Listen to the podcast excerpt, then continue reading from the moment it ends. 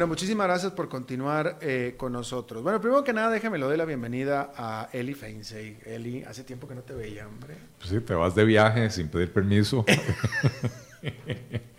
¿Cómo estás, mi querido Eli? Pura vida, Alberto. Qué bueno, bueno. qué pues, tal? eh, eh, muy bien, afortunadamente. ¿Qué tal la Yo- familia? Muy bien, muy, muy grandotes, este, muy bien, afortunadamente. Este, no, no, yo, yo soy de la política, toda mi vida he sido de la política, de preferible pedir perdón que permiso. Estoy de acuerdo. Porque si uno pregunta, le dicen que no, y entonces ya te ataron las manos. En Así cambio, es. si la juegas de, de que no me di cuenta, mira, no pasa nada. Totalmente de acuerdo. La historia de mi vida. Bueno, aquí se va a quedar Eli un ratito eh, platicando con nosotros porque déjeme, eh, esta es quizá una noticia que usted ya conoce, pero eh, las principales organizaciones de defensa de los derechos del consumidor, Asociación de Consumidores Libres y Consumidores de Costa Rica, con más de 17 años de experiencia en estos temas de consumidor y de protección al consumidor, van a impulsar en los próximos días el proceso judicial colectivo entiendo yo, una demanda colectiva, que sería la más grande de Latinoamérica, en contra de los abusos que cometen algunas entidades financieras con los tarjetavientes de tarjetas de crédito, todo en el contexto en que aquí en Costa Rica, pues las tasas de tarjetas de crédito de instituciones privadas van pues de lo menos 35 y hasta un 60% y puede ser que hasta más.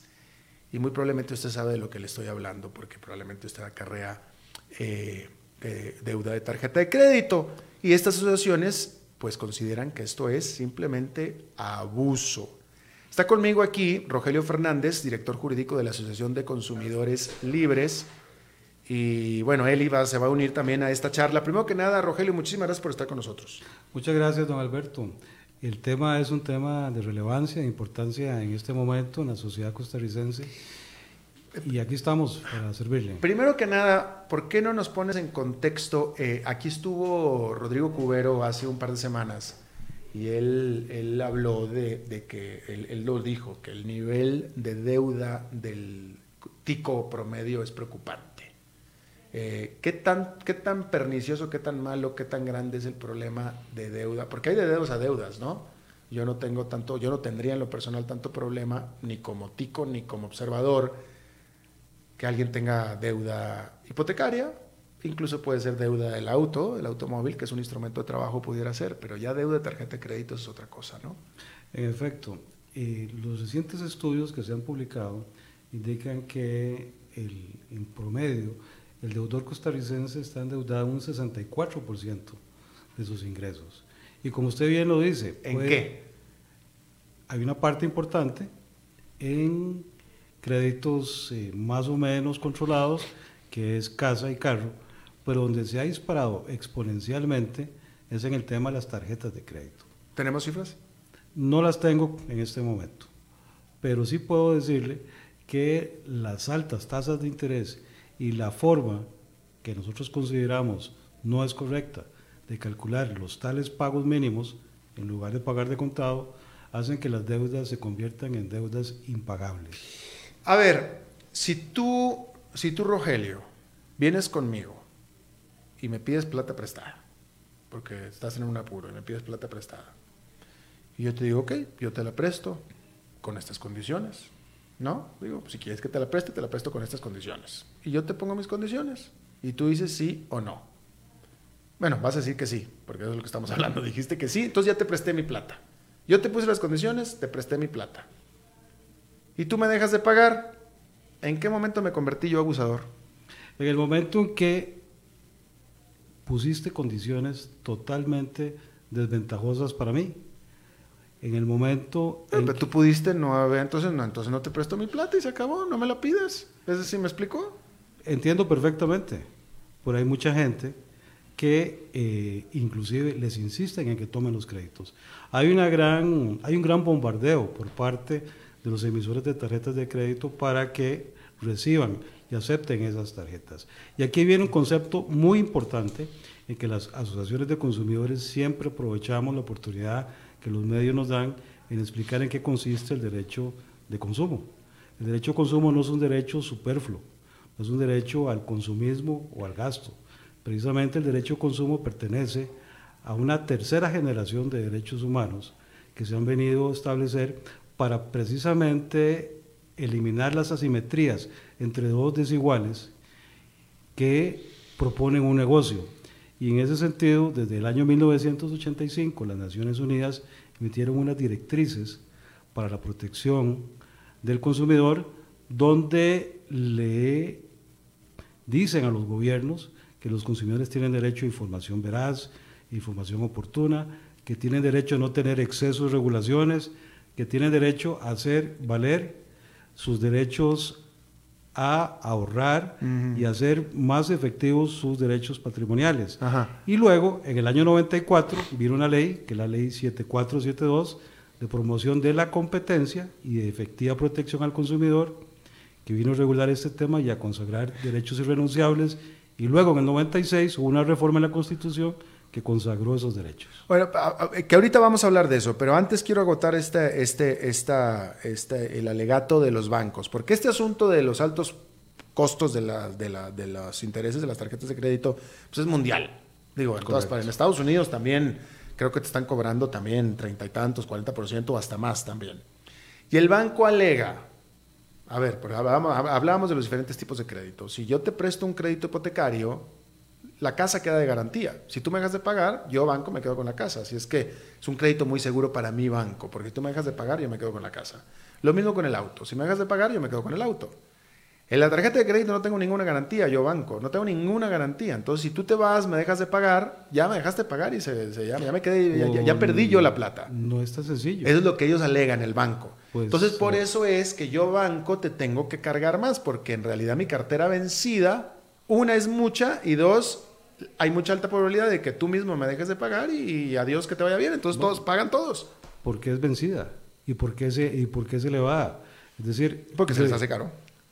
Vaya, se les hace imposible a los a los a los. Exactamente, porque precisamente hay al- altas tasas que son totalmente desproporcionadas de interés y hay una forma artificiosa que nosotros consideremos que es abusiva de la manera en que se calculan las cuotas mínimas.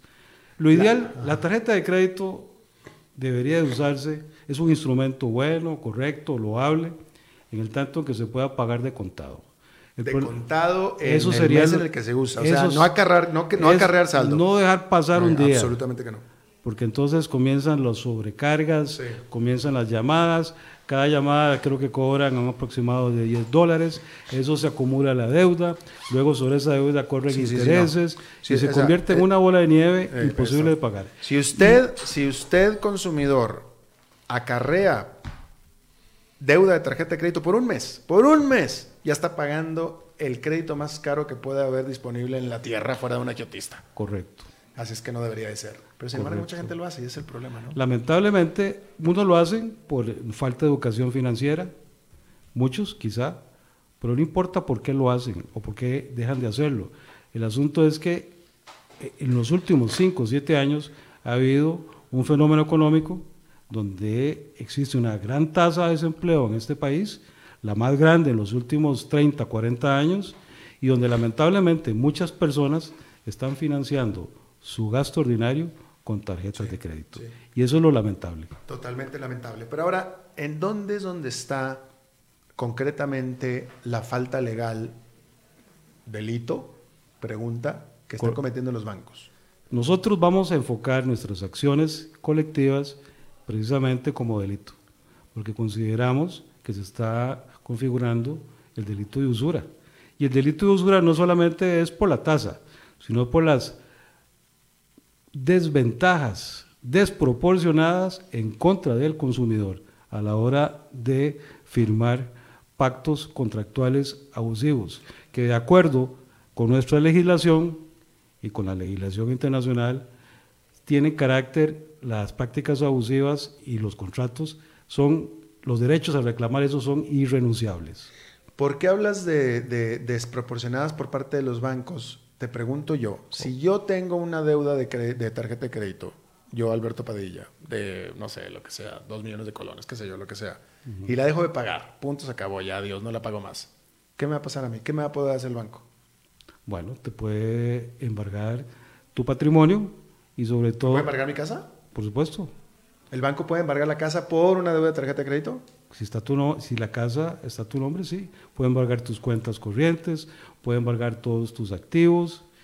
Y el otro problema, destruye tu crédito. Eso sí. Y entonces ya no tenés a quién pedirle un crédito más o menos cómodo. Tenés que caer en manos de otras personas que no tienen regulaciones y que las regulaciones no son legales, sino que son regulaciones de hecho que te pueden meter en un problema más serio. ¿Hay precedente a esto lo que ustedes han- van a hacer? No lo hay. Por lo menos en Costa Rica no lo hay.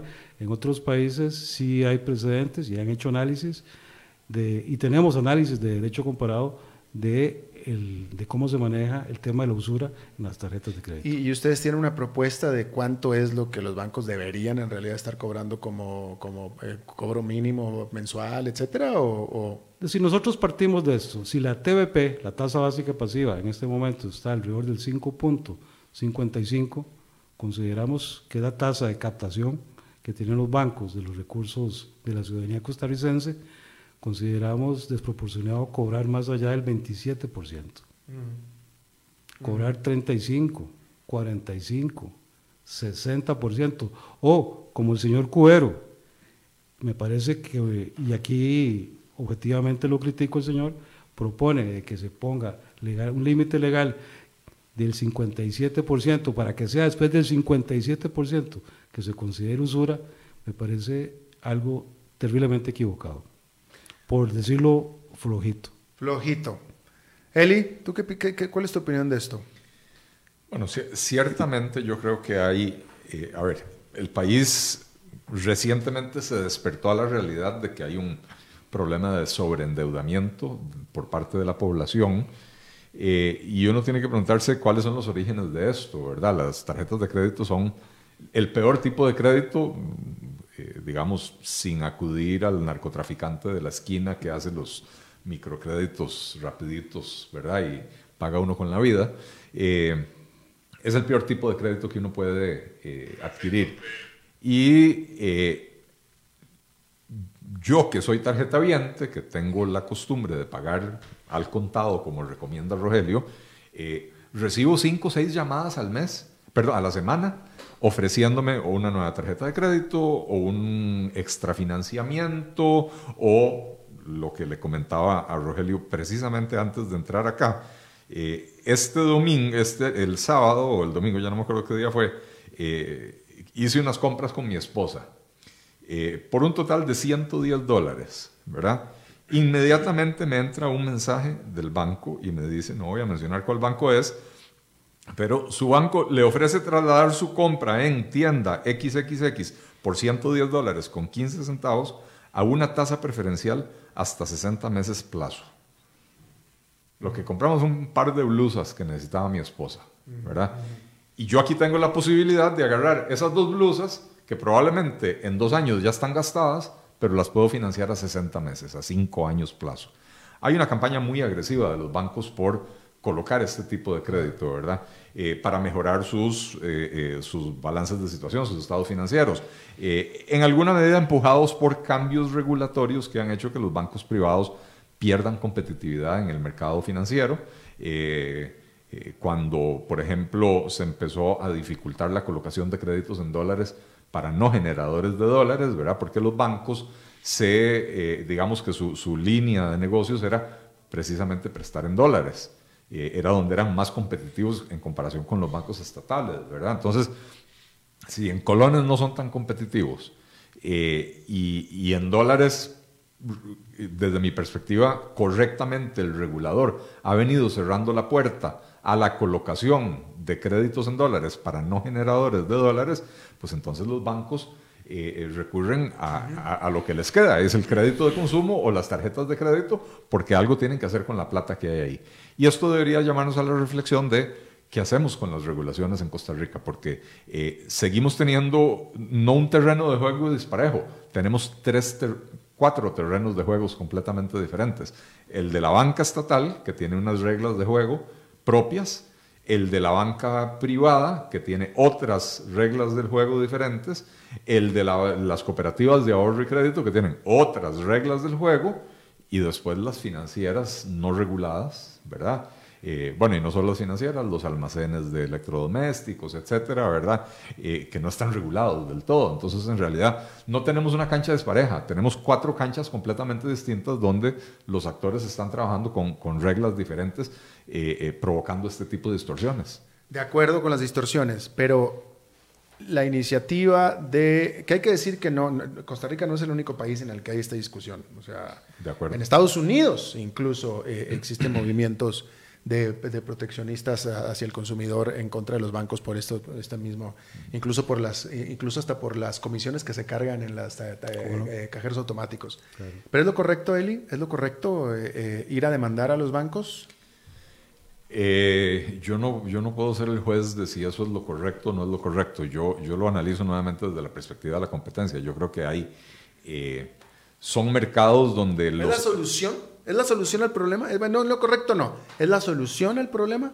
Y puede ser una forma de llamar la atención sobre los bancos eh, para que cambien sus políticas. Es, eh, eh, es lo mismo, lo mismo podríamos argumentar con los cigarrillos o con, con, que, que, que, la gente puede decir, bueno, pues si quiere consumir cigarros, eh, muera si usted solito, ¿verdad? Porque usted es el que quiere consumir cigarrillos. Y, sin embargo, al final de cuentas, sí se terminan poniendo regulaciones o limitaciones a la comercialización de estos. Los, okay, eh, eh, la tarjeta de crédito o el crédito no mata físicamente a la persona, aunque, bueno, algunos los pueden inducir a, tomar decisiones drásticas, ¿verdad? Pero, fíjate, tú eres pro libre, pro libre, pro libre mercado.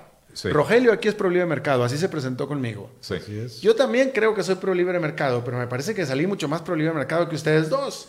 No, porque, porque, porque yo, yo te lo enfoco desde la perspectiva de la ausencia de competencia o más bien de un mercado donde los actores tienen poder monopolístico, porque al final de cuentas eh, eso es lo que hay.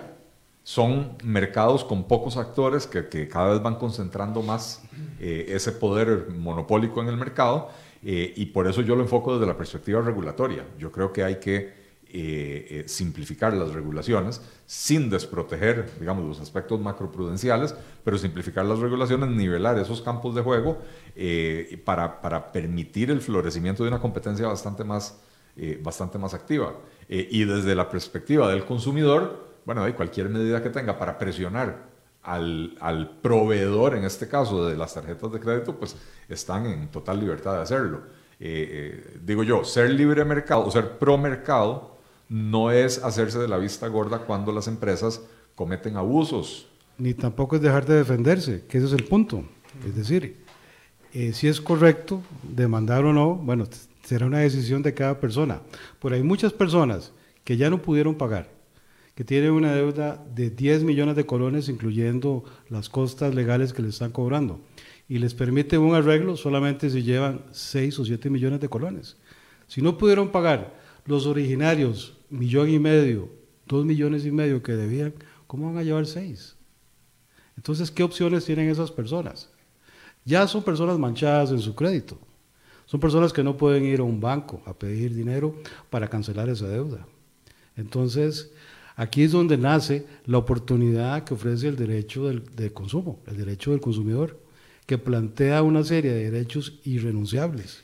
Y en esta demanda colectiva, Rogelio, ya para cerrar esta entrevista, en esta demanda colectiva, eh, ¿están pidiendo que una compensación económica? Eh, Estamos pidiendo la anulación de la parte abusiva. La anulación, que se anule eh, la anulación de las deudas existentes de la parte no del, no del capital, sino de la fórmula que hizo que el capital creciera desmedida. O sea, significar una reducción de deuda para los que están ahora en este momento. Claro que sí, y más daños y perjuicios. ¿Y tú eres el abogado ahí? Soy uno de los abogados que estamos en este, en este esfuerzo. Y tengo que hacer esta pregunta, pero tú como abogado llevas ganancia económica en esto. ¿Cómo no? Claro. ¿Esa es tu motivación? No, señor. ¿No? No, precisamente ese es el punto. Eh, una, pregunta muy justa a cualquier abogado. Eh, y me parece muy bien. Es decir, la virtud que tienen los procesos colectivos es precisamente diluir el costo de lo que significa para una persona hacer un esfuerzo de contratar un abogado, de contratar un experto financiero, de contratar un economista que le analice un historial de crédito como lo que estamos proponiendo nosotros, cuatro años de análisis, cuatro años para verificar en cuanto la fórmula del pago mínimo y en cuanto la alta tasa le convirtieron una deuda en algo totalmente desproporcionado. Y llevar eso a los tribunales es algo que tiene un costo sumamente elevado. Nosotros, para información de los señores consumidores, vamos a cobrar un promedio de 100 dólares por cada cuenta que revisemos y por cada, y por cada historial que se someta a la, la representación de nuestra demanda. Eso no es ni media hora de conversar con un abogado. Realmente. ¿Qué es lo que tiene que hacer? Eh, ¿están, ¿Están automáticamente incluidos todos los tarjetamientes o tiene que la, tarjetamiento venir a...? En la persona interesada, lo que primero queremos que haga es que visite nuestra página www.consumidoreslibres.org okay. www.consumidoreslibres.org y que primero se informen. Nosotros queremos consumidores educados e informados. Que sepan lo que están haciendo. Que sepan lo que están haciendo. Y en esas páginas van a encontrar una explicación a cada punto de estos que, que, son importantísimos. Posibilidades de éxito, qué es lo que queremos, cómo lo pretendemos hacer. Y la persona interesada, luego de que haya leído y se haya hecho ese esfuerzo y se haya hecho responsable de leer y estudiar cuáles son las posibilidades que nosotros vemos y las condiciones que también estamos proponiendo, puede elegir entre afiliarse o no afiliarse. Y el que se afilie tiene que pagar los 100 dólares. Por tarjeta. Hay planes para otras personas que tienen más tarjetas, se va reduciendo, porque también existe esa consideración y también existe la consideración para las personas jurídicas. Tengo la impresión de que en Estados Unidos por lo que no, no, soy experto legal, pero tengo la impresión de que Estados Unidos eh, cobra el abogado si gana el caso. Sí, no sé si eh, en Estados Aquí no va a ser así. momentito. Aquí. O sea, aquí se cobra desde el principio y no sabemos si vamos, si vamos a ganar o no. Aquí los abogados pueden, porque no solamente somos abogados, somos un equipo de más de 20 personas conformado por abogados, economistas, expertos en, en, seguridad informática, las bases de datos van a estar bien protegidas, hay una garantía realmente eh, objetiva para el consumidor. Y aquí lo que estamos proponiendo es una especie de pago simbólico y, nada más. Y si ganamos la demanda, bien, y si no... hay, mucha gente que 100 dólares son, es bastante de plata, ¿va? Claro, todo tiene que ir en proporción a lo que deben en la tarjeta de crédito, pero digo, 100 dólares son 100 dolaritos, ¿va? Sí, frente a otros gastos superfluos es donde tiene que el consumidor escoger qué decisión va a tomar. Claro. Bien, este, Rogelio, muchísimas gracias. Muchas gracias. Te agradezco mucho. y, un honor estar aquí con vos. No, no, al contrario, muchísimas gracias. Eli, adelante contigo. Eh, no necesitamos hacer corte, ¿verdad, Angelo? ¿No? Eli. Seguimos. Sí, vámonos. Ok, muchas gracias. Este, bueno, yo quería hacer un comentario sobre eh, la caída que tuvo Costa Rica de siete puestos en el índice Doing Business del Banco Mundial, el índice Haciendo Negocios. Eh, este es otro índice de los que se publican todos los años. Eh, hace tal vez un par de semanas se publicó el, índice de competitividad global que publica el Foro Económico Mundial. Este lo, prepara eh, el, Banco Mundial. y señala lo que, lo que los índices vienen señalando desde hace 10 o 15 años, ¿verdad? Y es los campos donde Costa Rica está mal y por los cuales está perdiendo competitividad. En otros países, los tomadores de decisiones, los políticos, los encargados de diseñar políticas públicas, toman estos informes para darse cuenta a dónde tienen que hacer ajustes. Eh, en Costa Rica pareciera que somos inmunes a, esto, ¿verdad? Entonces, eh, ya en los últimos dos o tres años venimos perdiendo eh, fuelle, venimos perdiendo puestos cada vez más. Ahora estamos en el puesto 74 de, de 190 naciones, o sea, mitad de tabla, ni muy bien ni muy mal, sino todo lo contrario, ¿verdad? Hubiera dicho Cantinflas. Este, pero hay ciertas áreas en las que realmente estamos más mal. Eh, en, el, en el apartado de iniciar un negocio, estamos en el puesto 144 del mundo. Eh, y esto tiene que ver con el tiempo que toma inscribir un negocio, el costo, eh, eh, el número de procedimientos que hay que cumplir, ¿verdad? En, materia de protección a los inversionistas minoritarios en las, en las compañías, eh, estamos en el puesto 110 ¿verdad? Y esto en buena medida reflejo de que no hay un buen mercado financiero, un buen mercado accionario en Costa Rica, eh, pero además reflejo de debilidades que tiene el Poder Judicial y debilidades que tiene la legislación en cuanto a proteger a los inversionistas. Em, en, el cumplimiento o el hacer cumplir los contratos, estamos en el puesto 111 de 190. Eh, el tiempo en días de hacer cumplir un contrato cuando uno tiene que acudir a un estrado judicial en promedio es de 852 días, prácticamente tres años, ¿verdad? Eh, el costo de poder hacer cumplir un contrato representa casi la cuarta parte de ese contrato, ¿verdad? Entonces, al final de cuentas sale más caro el caldo que los huevos. Eh, y en eh, el asunto de cómo resolver la, insolvencia, los procesos de quiebra, estamos en el puesto 137 del mundo. Nuevamente, estos son temas que tienen que ver más con, con el Poder Judicial y con la legislación que tiene que ver con estas cosas, ¿verdad? En Costa Rica todavía tenemos esa mentalidad de que la persona que quiebra es mala o la empresa que quiebra es mala y es estafadora, eh, y esto es uno de los principales retos que tenemos en materia de promoción de la innovación. El, el, el innovador, el entrepreneur, es una persona que prueba con un negocio, falla, vuelve a probar con otro negocio, falla, y puede, puede fallar tres, cuatro veces hasta que la pega, ¿verdad? Eh, muchas veces en inglés eh, eh, bromean con esto y dicen que son serial entrepreneurs, emprendedores seriales, ¿verdad? pero bueno, con este tipo de regulaciones que tenemos en este país, no, no, no, logramos avanzar en estos campos. Ahora, estos son los mismos, las mismas áreas que el Doing Business ha venido señalando desde hace 10 o 15 años y no hemos hecho absolutamente nada. Y pero empeorándonos. Empeorándonos eh, cada vez más. Eh, empeorando, bueno, digamos, este año prácticamente no variamos con respecto al año anterior, pero otros países sí están avanzando. Entonces, la caída de Costa Rica tiene más que ver con que nos estamos quedando atrás mm. por no hacer las reformas. el el costo total de los impuestos y las contribuciones de seguridad social como porcentaje de las utilidades en Costa Rica es del 58,3%. En el, promedio de la OCDE, y ojo que la OCDE incluye eh, Europa, los países escandinavos que tienden a tener impuestos altos, eh, estamos casi 20 puntos encima del promedio de la OCDE. Ellos están en 39, ¿verdad? O sea, realmente, insisto, son áreas en las que, en las que necesitamos mejorar. Eh, el, otro índice, el de competitividad global, hablaba de otra cosa, del, del, costo de las regulaciones o del peso que, está, que, imponen las regulaciones en los costos de producción de las empresas, ¿verdad? Y esto tiene que ver con la tramitomanía, con el, exceso de trámites.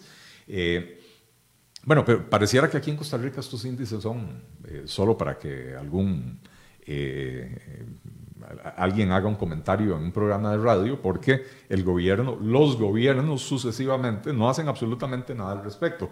En, el, en, el, informe de este año, el Banco Mundial, bueno, yo creo que todos los años lo hace, eh, le presta especial atención a los países que más han avanzado en, materia, en, estas materias, ¿verdad?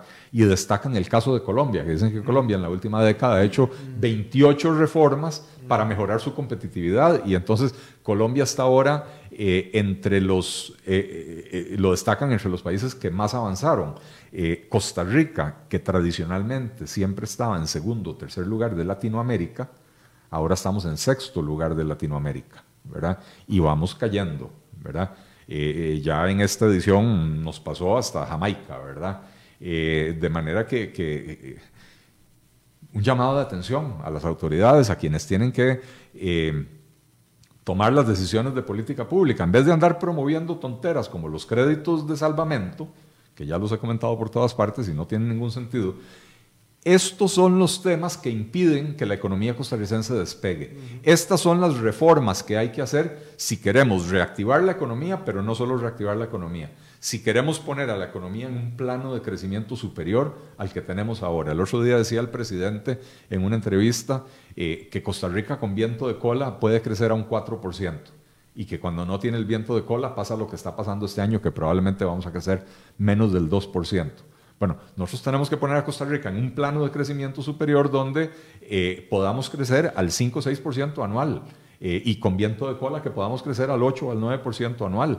Es lo que hizo Panamá y es lo que ha hecho que Panamá en los últimos 15 años nos alcanzara en términos del, del PIB per cápita y nos dejara atrás. Hoy en día tienen un PIB per cápita 30 o 40% superior al nuestro, ¿verdad? Eh, así que ahí vamos por mal camino y si queremos eh, en alguna medida evitar el descontento ciudadano con el sistema, estos son los temas a los que hay que poner la atención. Eli Feinse, muchísimas gracias, como cada martes. Las gracias. Gracias. Y de nuevo, Rogelio Fernández, gracias a ti. Gracias, Alberto. Bien. igual, Rogelio, un placer compartir con vos aquí. Bueno, pues eso es todo lo que tenemos por esta emisión de A las 5 con servidor Alberto Padilla. Muchísimas gracias por habernos acompañado. Espero que termine su martes en buena nota, buen tono. Nos reencontramos en 23 horas. Que la pase muy bien.